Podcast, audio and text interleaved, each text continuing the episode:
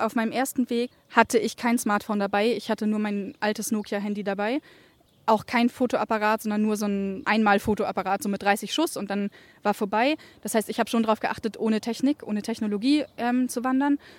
Ich habe schon das Gefühl, dass mir das äh, geholfen hat, mich auf mich zu konzentrieren, auf den Weg zu konzentrieren und mit Zeit, ohne Druck, auf den Körper zu hören und zu laufen, ja, hat schon was mit Entschleunigung zu tun und macht dann vielleicht auch verfügbar, in Anführungszeichen, für Begegnungen, für vielleicht Wunder oder ja, weiß ich nicht, für, für alles, was das Leben so zu bieten hat.